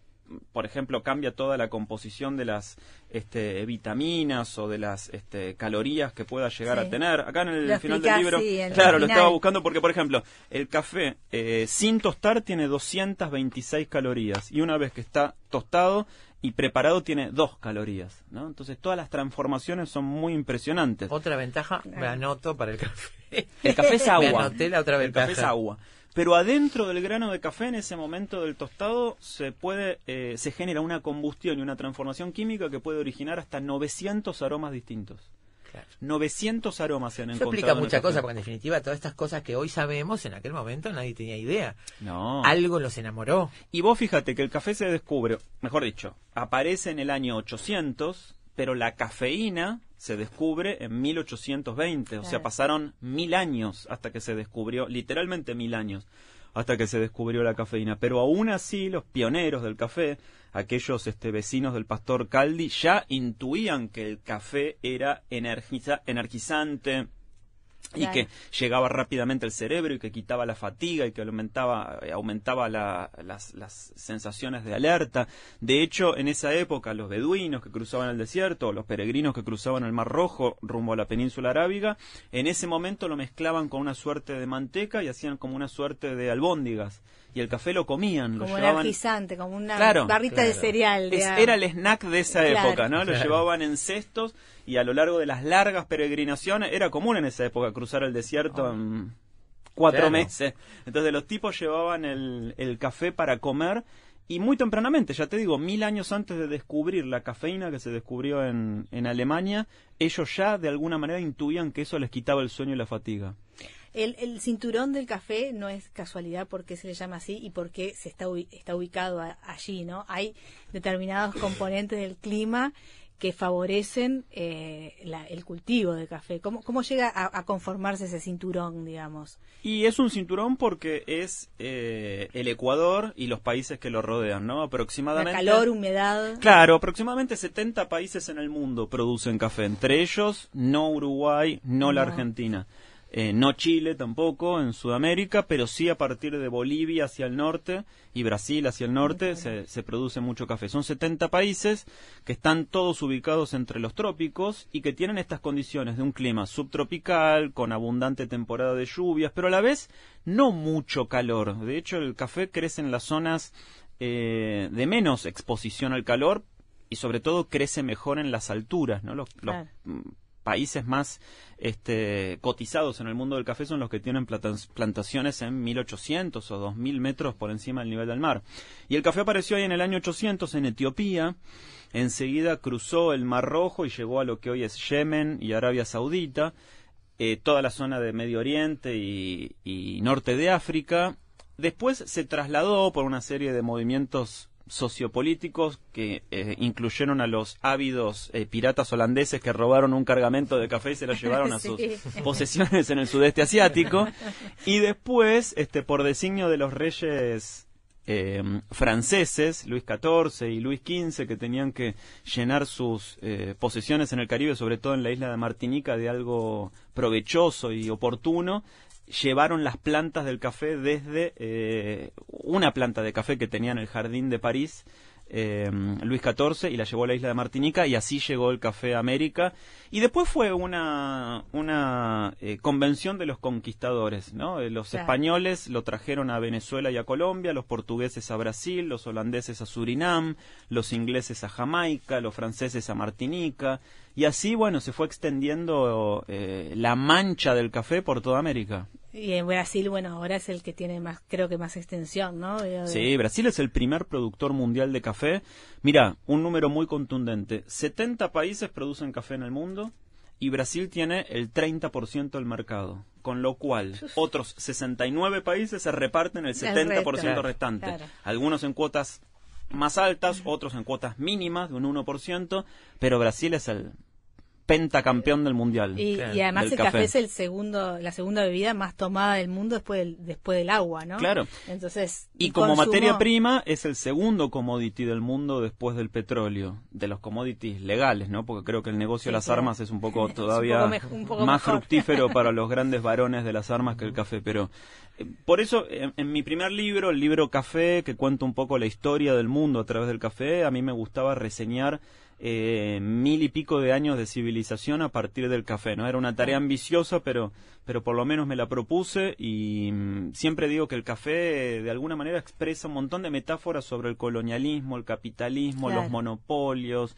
las guerras va comerciales. trazando la historia, digamos, este, desde ese año 800 hasta hoy, ¿no? Fíjate que hoy el segundo productor de café en el mundo es Vietnam. Y Vietnam hasta la década del 70 no tenía café. Cuando terminó la guerra de Vietnam, eh, el gobierno de Vietnam, después de la huida de los estadounidenses, dijeron, bueno, necesitamos algo que eh, organice y que estructure la economía y buscaron y pensaron y decidieron que la mejor idea era crear una especie de cultivo país o de producto país y se orientaron por el café. Y en menos de 40 años se No se convirtieron, claro, en el segundo productor mundial. Así que hasta el día de hoy el café sigue diciendo mucho sobre la geopolítica y sobre eh, los negocios y, y la manera de organizar eh, los humanos su vida alrededor del café. Y en este en este manual que como decías no es un no es un libro de historia pero tiene un po- bastante historia en realidad eh, nos centramos en cómo preparar un café cómo recibir de las manos de alguien que sabe este un café y vos hablas de las cuatro M's Sí.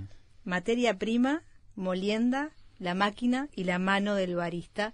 Eso serían este esta es la pista de lo que tenemos que seguir digamos para que nuestra experiencia con el, con el café sea este sublime no este la materia prima bueno cómo cómo cómo la elegimos digamos para si estamos en, en mi casa no una casa común no la tuya que tiene 80 mil No, máquinas de solo- café Solo espectaculares 50 cafeteras tengo en mi casa. Solo ¿eh? No, 50 no, no me difamen. Solo 50 cafeteras tengo.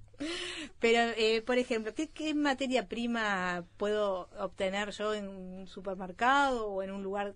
Poner en un lugar que pueda comprar este grano, digo, ¿qué, qué compro? Bueno, hay una cuestión muy importante que Uruguay padece igual que la Argentina, que es el café glaciado o el café torrado. En Argentina le decimos torrado, aquí en Uruguay le dicen glaciado, y es el café al que se le agrega azúcar de manera artificial durante el momento del tostado. Es el que tomamos todo el tiempo. Todo el tiempo, es el café del supermercado. Sí. Típico El y que tiene básico. azúcar quemada. Que tiene azúcar quemada, azúcar agregada. Es un truco que empezó acá hace ciento y pico de años, cuando los este, ávidos y hábiles maestros tostadores de café tenían que enmascarar y disimular el mal café que tomamos por lo general aquí en el Río de la Plata, y entonces no se les ocurrió cosa mejor que agregarle azúcar. El azúcar, como el proceso del tostado se realiza a más de 220 grados de temperatura, se carameliza, genera como una especie, crea como una especie de jarabe, de melaza que rodea el grano de café y tergiversa y enmascara todos sus sabores y sus aromas. Así que lo fundamental es elegir café tostado natural, no glaciado o no torrado. Escuchaste, mamá, que te lo dije. te Eso lo es importante. siempre, por favor, porque a ella le gusta el color. Claro. que le da ese Bueno, es que el, el glaciado tiene ese color eh, marrón oscuro, casi negro, pero brillante, oleoso, ¿viste? Y el café Claro. eh, tostado naturalmente no, No es es- brillante, no debe ser. claro. no tiene que ser brillante, como si estuviera recién encerado. Por otro lado, en- dentro de la materia prima también hay que tener en cuenta la variedad arábica o la variedad robusta, que son las dos grandes variedades de la planta de café. ¿Y al paladar cuál es la diferencia? La diferencia es notable porque la arábica es la que prepara café de calidad, o sea, es más suave, tiene un color más este Como un té rojizo cargado. o dorado, claro, posibilita más cualidades organolépticas en el aroma y en el y en el gusto en la en la taza y tiene la mitad de cafeína que la otra. La robusta, como su nombre lo indica, es una planta mucho más resistente a las enfermedades, que crece a menos altura, que tiene el doble de cafeína, pero los que somos, los que estamos en el mundo del café decimos que genera en la taza un sabor plano. O sea, un sabor que no ofrece grandes aristas ni de aroma, ni de cualidades organolépticas, que no tiene gusto a- o, o aroma a muchas cosas, sino más bien que es un sabor plano o chato. Así que una segunda cosa importante para Que elegir que sea arábica, exacto.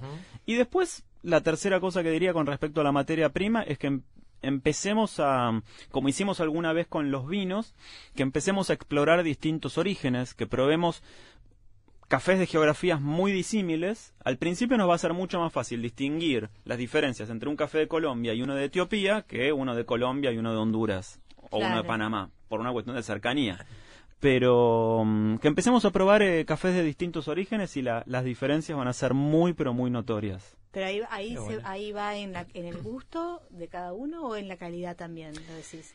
Hay distintas calidades, hay distintas calidades adentro de cada país porque hay distintas fincas, distintos años de cosecha, distintos métodos de procesamiento. En definitiva, el secreto de todo es tomar mucho café. Tomar mucho café para ir entrenando el paladar, Eso ¿no? me gusta. Claro. ¿Y, y- y tú dónde, dónde tomaste el mejor café hasta ahora? ¿En qué lugar? Me gustaría decir en Nicaragua, porque soy muy fan del café de Nicaragua, pero no fui a Nicaragua todavía. Así que mm, el mejor café probablemente lo haya tomado ahí en la zona de, en el Caribe, en Jamaica o en las Islas Caimán, que es donde tienen, eh, por lo menos en, en América. Jamaica no tiene mucho, mucho, mucho marketing, pero dice no, que tiene un pero muy tiene buen café, el ¿no? presunto el, el mejor, más- el mejor. claro, el mejor café del mundo, que es el café Blue- Mountain, Blue Mountain, que se eh. cultiva ahí en las montañas azules de Jamaica, más de 2.000 metros de altura. Así que ahí tomé un rico que, café. La primera vez que escucho este y realmente me llamó la atención porque no, no está dentro de los países que uno diría Claro. es cafetero. digo, No, tiene una producción mínima, Jamaica, y casi todo se vende a Japón, que es un país que puede pagarlo. Un café tan, tan exclusivo y tan selecto. ¿Cuánto puede salir ese café? No sé. Y puede pensándolo salir, en un paquete para llevarte a tu casa. Un paquete o cuarto kilo, digamos. En una Y- tacita. No, y puede salir, eh, no, no sé cómo está la cotización, pero puede salir 600, 700 dólares el kilo de café. Puede estar en eso. Bueno, ahorremos para, bastante. para un. Blue Es bastante en cualquier país, Vale la 600 pena. dólares el kilo de algo. Sí, claro. Obvio, Sí. obvio, ni que hablar. Bueno, hablas también del tema del molido y le recomendás a los baristas que, que inviertan en un, en un buen, una buena máquina de molido. Sí. ¿Por qué?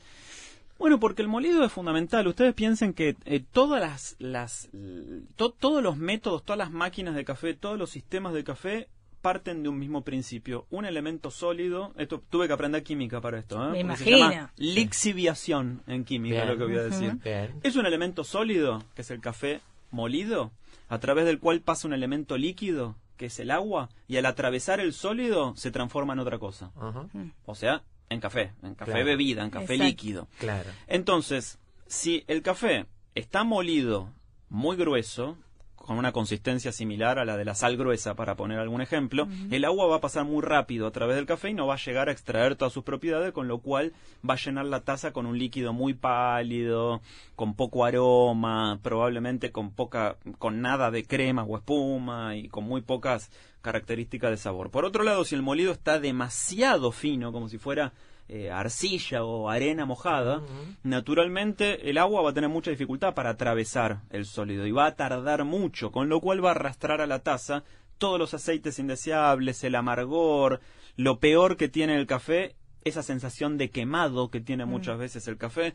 Un café, una taza de café expreso tiene que ser preparada máximo en 25 segundos. Si se prepara en 10 segundos es porque el café está molido muy grueso. Claro. Entonces pasa muy rápido el agua a través del café. Si se prepara en 50 segundos o en un minuto es porque el café está molido muy fino, demasiado compactado y ahí sale quemado. Entonces el, el verdadero arte del café, del que sabe preparar café, es ese. Es encontrar el punto exacto del molido. Claro que los sistemas de cápsulas eliminan todas estas variables, porque todo el café molido ya está dentro de la cápsula, uno solo tiene que poner la cápsula en la cafetera y apretar un botón.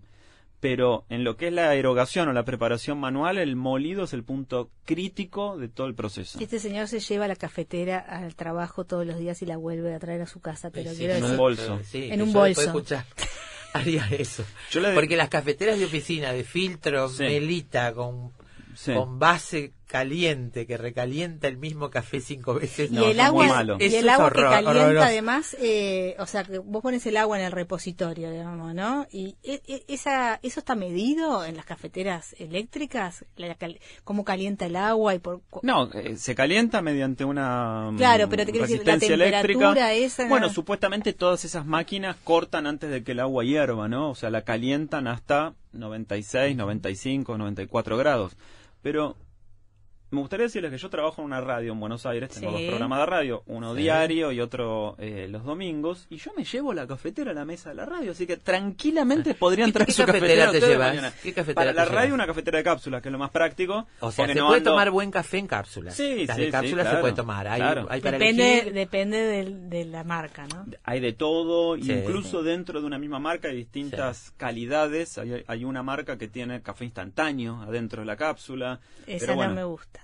Este, imagínate que yo en la radio no puedo andar moliendo, pesando, claro. eh, Bien, no puedo llevar la casa, balanza. en tu casa, ¿cómo es el proceso para tomar un café? Y en mi casa tengo una café, tengo muchas cafeteras, pero soy acumulador, no coleccionista, es diferente. Bien.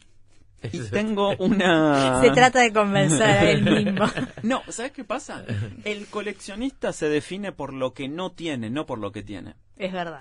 El coleccionista capaz de cruzar medio mundo y gastar la plata que no posee. Eso no te desvela vos. una. Y a mí no me desvela. No te desvela. Digo, simplemente junto, junto Bien. cosas. No, no. Este, no, no, no, no, no me voy a ir a ningún lado a buscar Pero una una cafetera que no estrella, tenga. digamos. Tengo una gran cafetera, una cafetera italiana, de esas como si fuera de bar, pero adaptada a una casa, Ajá. importada de Italia, una cafetera tope de gama. eh, y me preparo el café ahí con una balanza, con un molino, hago todo el... Es un proceso que parece complejo, pero que tarda un minuto. No, ¿no? claro, Claro, seguro. sí, sí, te- ya, sí, ya sí. tenés todo, pero como cliente en un bar debe ser insoportable este hombre. Y bueno. O sea, a, ver, a ver el grano, como no, demoró 10 Ah. segundos, Pero no. he consagrado mi vida a esto. Claro, está bien, está bien. ¿Y- y cuáles Con son- derecho, con cuáles- derecho. ¿Cuáles son las condiciones mínimas que como clientes debemos exigir cuando vamos a, a tomar un café de que nos traigan a la mesa? ¿Qué, qué- qué- o sea, ¿qué café tendríamos mínimamente que exigir en un bar cuando pedimos un café? Una de las principales cosas, Hmm. aunque, aunque parezca raro, es que tenga poca agua. El espresso El o el americano ristretto, entonces no va. claro, el, el americano es un espresso al que se le agrega agua caliente, Exacto. o sea, es en balde, literalmente. Que Pero. Para tomar Bueno, más. Tomo el americano, porque y me a- gusta pero- la taza de café. bueno, pero vos sabés que ese es el que más cafeína tiene, ¿no? Bueno, por, Sí. algo, Por, algo no lo dormí, por algo no Por dormí algo lo desde el año 95. Por algo lo tomo. No, no me gusta con el, con el doble filtro porque me parece demasiado cargado. Claro. Porque tomo muchas veces, entonces... Bueno, es que el café como- americano, como vos decís, tiene menos intensidad, es menos fuerte como café, pero la cafeína bueno. es una sustancia que es soluble en agua. Claro. O sea, cuanto más agua tenga, más cafeína tiene. Claro. Pero el espresso o el ristretto, por lo general la gente se queja porque dice, eh, tiene poca agua. Y así debe ser, debe ser con poca Claro, agua, claro. ¿no? Claro. Entonces, una de las cosas que siempre recomiendo es cuando vayan al bar, si es un bar, bueno, eh, entréguense a la experiencia, disfruten de cómo se los prepara el barista. Muchas veces el barista no está o no saben preparar bien el café, pero es una mala señal que el pocillo tenga la bebida hasta el borde Ah, del pocillo. Tiene que quedar por lo menos un 30% del, del pocillo vacío. Vacío. ¿No? Para que sea un verdadero ristretto, digamos. o un expreso, sí, sí, Sí. claro. Entonces, porque aparte tiene que haber aire arriba del café y otra cosa importante también es que tenga una, una capa de crema o espuma bien consistente que además de dar un, un, eh, un gusto estético y visual, porque es lindo de ver una, una, una tapa de crema, tiene una función muy importante que es conservar el calor Claro. y el aroma del café. Claro. Por eso que en las catas profesionales lo primero que se hace es se rompe la, la, la tapita esa de crema o de espuma que está eh, arriba del espresso y ahí Claro. es cuando se esparce el aroma y llega a la nariz, ¿no? Claro. Así Y- que son algunas cosas para ver cuando le traen café a uno a la mesa. ¿La leche estropea el, el café? ¿O eso es una cuestión de gustos? Mm, yo diría que es una cuestión de gusto. La leche crea una nueva categoría que es bebidas de café con leche. ¿No? Eh, no es el equivalente a agregarle soda a un buen vino. Cuando uno le pone soda a un buen vino lo arruina. Eh, no así cuando uno le agrega agua al whisky. Algunos dicen que el whisky en realidad se toma así, se toma agregándole agua. Pero en cuanto a la leche, crea una nueva categoría de cafés que son los cafés con leche, flat white, cortado, macchiato, lágrima, latte, cappuccino, que cada uno Tiene tiene unos sus nombres lindísimos, todos tanos además los nombres. Todos Sí. tanos, como espresso y ristretto. Sí. Nicolás, ¿tenés unos minutos más? Claro. ¿Tenés unos minutos para supuesto. Podemos hacer una pausa, ¿no? Dale. Y seguimos conversando con Nicolás Artusi y pensando en el café que nos vamos a tomar a las 4 de la tarde. Siempre sabremos cómo empieza, pero nunca cómo termina. Sorprendete con nosotros. Efecto mariposa.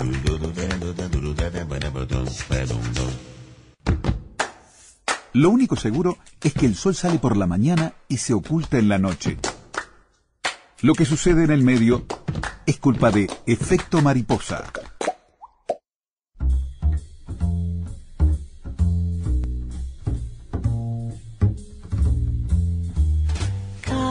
Time. My dreamy friend, it's coffee time. Let's listen to some jazz and rhyme and have a cup of coffee. Y seguimos haciendo hincapié en todo lo que tiene de droga, de adicción de- del café. Lo que vamos a lograr es que así como empiezan las prohibiciones para que se fume en pantalla, tampoco va a poder tomar café la gente en la pantalla en algún momento. ¿cómo Van a no? prohibir el café.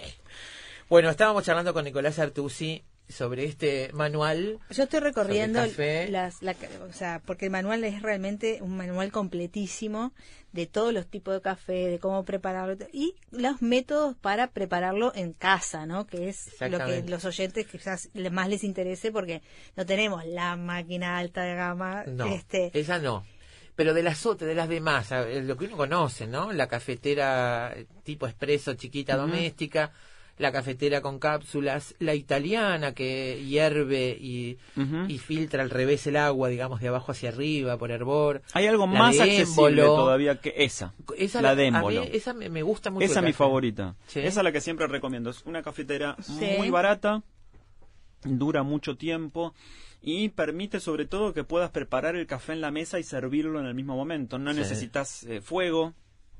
Puedes calentar el agua así sobre el fuego o con una pava eléctrica, con el mismo eh, criterio con el que calentás la pava para el mate.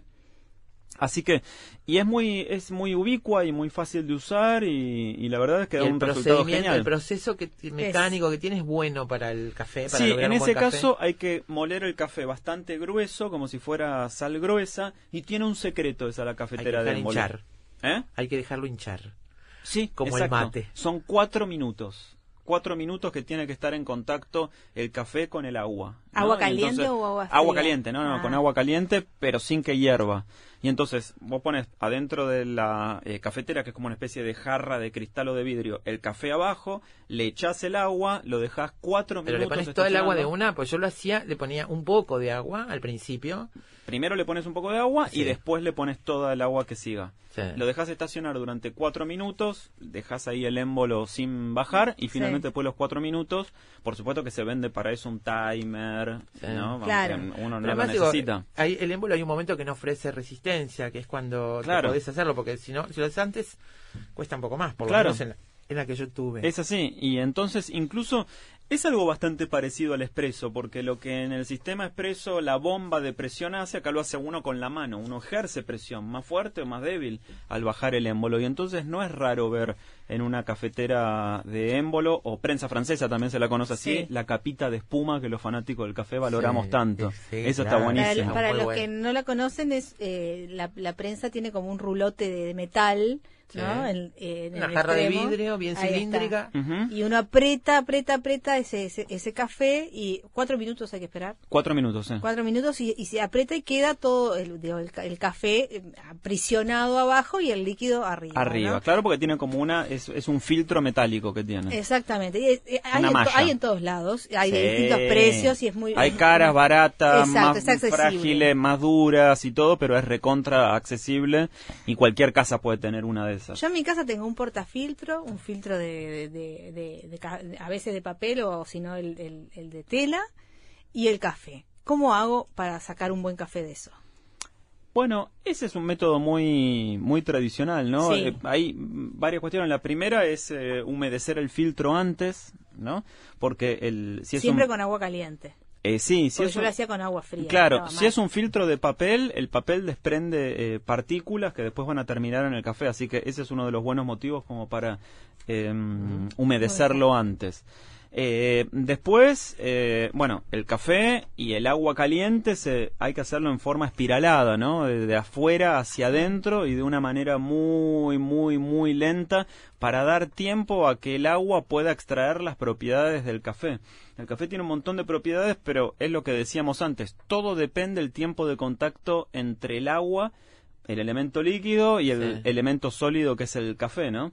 Y finalmente, bueno, el café va a bajar si uno deja abajo una, una taza o una jarra y es la manera más artesanal, más barata, Sí. más mm, Sí. posible, más ubicua de hacer el café y en definitiva, ¿cuántas de nuestras abuelas o tías decían que hacían café con una media vieja de mujer? Sí, Sí. claro. No hay un lugar del mundo donde estés que no puedas hacerte un café con esos instrumentos. Claro. Si no tenés el colador, tenés un pedazo de tela, algodón. Claro. Yo lo he, lo he hecho y lo he visto hacer con un colador y un- una capa de algodón. Sí. Este, o Eso sea es eso quizás hable de la imperiosa necesidad De del tomar. ser humano de tomar, tomar café, café. ¿no? Claro. Dice Ana, acabo de sacar el café de la heladera, me sorprendió ese dato. No, Ah, Ana, no, no. no, no, no, la no, heladera no. No. No, los principales enemigos del café son el oxígeno, la humedad, el frío. Así que el café no nos damos cuenta, pero tiene un proceso similar al de la manzana. ¿Viste cuando cortás una manzana y la dejas sobre la mesa en la cocina? A la media hora, ¿cómo está? Oxidada. Oxidada. Toda oxidada. Con el café pasa lo mismo. Así que una vez abierto hay que guardarlo en un frasco hermético, bien cerrado, en una alacena, fresca, oscura. Oscurito. Sí, sí. Capaz No en lo pongan en propio- frasco su de propio- vidrio. No, No, en su propio paquete, digamos, ¿no? Porque había- hay paquetes que vienen... Este, Hay paquetes que vienen preparados, Preparados. pero igual siempre se recomienda para evitar que entre el oxígeno en un frasco hermético. Bien. El, Bien. el amigo Cato desde Suecia pregunta cuál es la importancia del agua en todo esto. Supongo que habla de el- la calidad del agua. Ah. Y eso es muy importante. Aparte, ya me impresiona que esté escuchando en Suecia, ¿no? Cato, los países, por Sí. favor, los países nórdicos son los que más café consumen en el mundo, entre ellos Suecia, pero Finlandia es el que más consume en el mundo, alrededor de 15 kilos de, de café por habitante por año. El agua es importantísima porque es la materia este, prima junto con el café que genera todo este proceso, ¿no? Así que siempre se prefiere eh, usar agua de bajo contenido de sodio y con pocos elementos calcáreos. Hay O una sea, que si marca tenemos un filtro en casa está bien y si no, agua envasada. Sí, agua envasada. Puntualmente en Argentina, no sé si esa marca existe acá, en Argentina hay una marca que es la que tiene agua eh, con menor contenido de sodio. acá tenemos el, el agua Salus, es el agua que tiene menor Ah, está. contenido. ¿sí? Esa no la Sí. tenemos en Argentina, Salud. Tenemos otra. Eh, y aparte, uno se da cuenta naturalmente de cómo está el agua porque la cafetera se va calcificando Sí. a lo largo y ve que le queda como una especie de sarro blanco. Bueno, todo eso es algo que arrastró el agua. Exactamente. Así que lo fundamental es hacer el café con agua filtrada o con agua mineral, pero dentro del agua mineral de la que menos contenido de, calcio y sodio tenga. Muy bien. Bueno, eh, ¿vas a recorrer cafeterías en Uruguay, en Sí, Montevideo? y sobre todo hoy los quiero invitar a todos a las seis y media de la tarde al Sí. Mercado Ferrando, donde vamos a presentar el, el manual del café y vamos también, según me prometieron, a tomar café y a comer Sí, de, delicias. de Café que- Ganache, que es una, un, un lugar que está ahí dentro del mercado Ferrando, que es, este, bueno, se ha especializado en, en café. Además, el mercado es bellísimo, Es hermoso, así que vale la lo pena. conocí. Realmente este, vale la pena ir y, y sobre todo para los que toman café habitualmente como nosotras, por favor, este manual del café es indispensable. Sí, Sí, a mí me prometieron que iban a venir ustedes dos. Me dijeron, yo, yo voy, yo solo voy a, la- a Uruguay si vienen las chicas de Efecto Mariposa a la presentación. Yo te voy a seguir en las redes porque puede que vas- hagas el recorrido de las cafeterías mañana, que vas a recorrer Sí. varias cafeterías. Quiero tus impresiones por las redes para Bueno. poder compartir. Sí, por favor. ¿Cómo no? Arroba sommelier de café con doble M. Muy bien. Muy bien. Mercado Ferrando queda en Chaná 2120, 1830. presentación de Manual del Café con Nicolás Artusi. Nicolás, un gusto. Igualmente. Bienvenido siempre. Muchas No gracias. te vamos a invitar con café acá porque no nos da el rostro, pero bueno, te invitaremos con alguna otra cosa. Bueno, pero me convidaron con una rica charla, así que eso vale más. Muchas gracias. Gracias. Gracias.